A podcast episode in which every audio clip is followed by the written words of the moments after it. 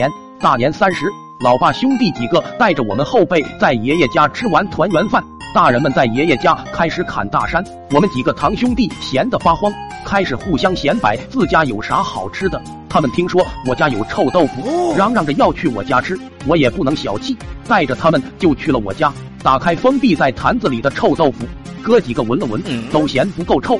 众所周知，臭豆腐闻起来臭，吃起来香，不臭的臭豆腐能好吃到哪里去？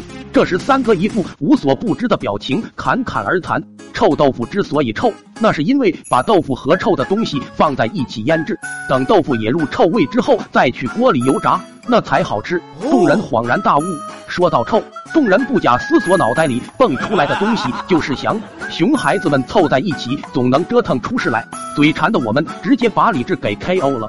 掏出二十多块臭豆腐放在篮子里，兴冲冲来到我家茅坑。虽然农村孩子不怕脏。但茅坑可不是用脏就能形容的。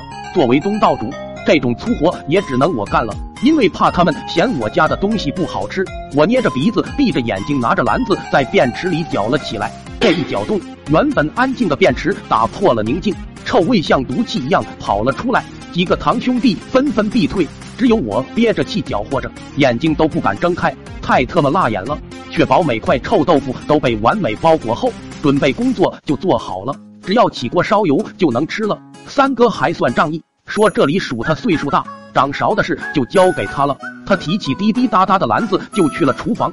哥几个开始起锅烧油，油开之后准备下锅。三哥一手捏着鼻子，一手拿筷子夹着一块豆腐就往锅里扔。他喵的，豆腐一进油锅，顿时滋滋就炸了起来，油溅的到处都是。这都不算啥。最关键的是裹了翔的豆腐预热，那味道简直能把你鼻子刮疼皮。三哥受不了，一篮子臭豆腐一股脑倒进锅里，二话没说撒腿就跑，全然不顾我们几个的死活。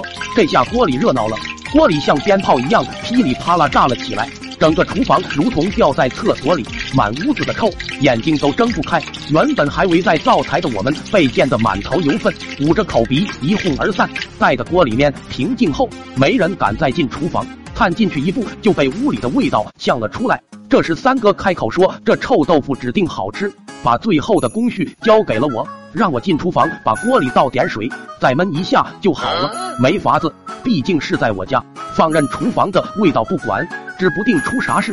我找了块抹布，捂着鼻子，眯着眼睛进了厨房，气都不敢用力喘。我倒了点水进锅里，盖上锅盖焖臭豆腐。顺便打开了厨房的窗户，散下臭味，想着过一会就能吃到自己做的纯正臭豆腐，哥几个心里不免有些激动。然而没过多久，还没等我们开吃，全村的土狗都冲刺般跑到了我家，一个个蹲在门口使劲摇尾巴。邻居胖婶隔着墙扯着喉咙喊道：“胖达，啥味道啊？大年三十主食火锅吗？爷爷家本就离我家不远，要说那味实在太大，传得太远。”老爸老妈闻着味回了家。看见我们几个一脸疲乏，都愣住了。你们这是干啥了？锅里煮了什么？老爸皱着眉头，捂着鼻子就揭开了锅盖。顿时，一股热腾腾的水汽直接扑面而来，把老爸整个脑袋都淹没了。我也不知道老爸当时怎么了，只记得老爸手里的锅盖咣啷一声掉了下来，紧接着他腿一软，直接倒在了地上，脸都绿了。老妈见势不妙，憋着一口气把锅掀起来，直接扔在了院子外面空地上。这一扔。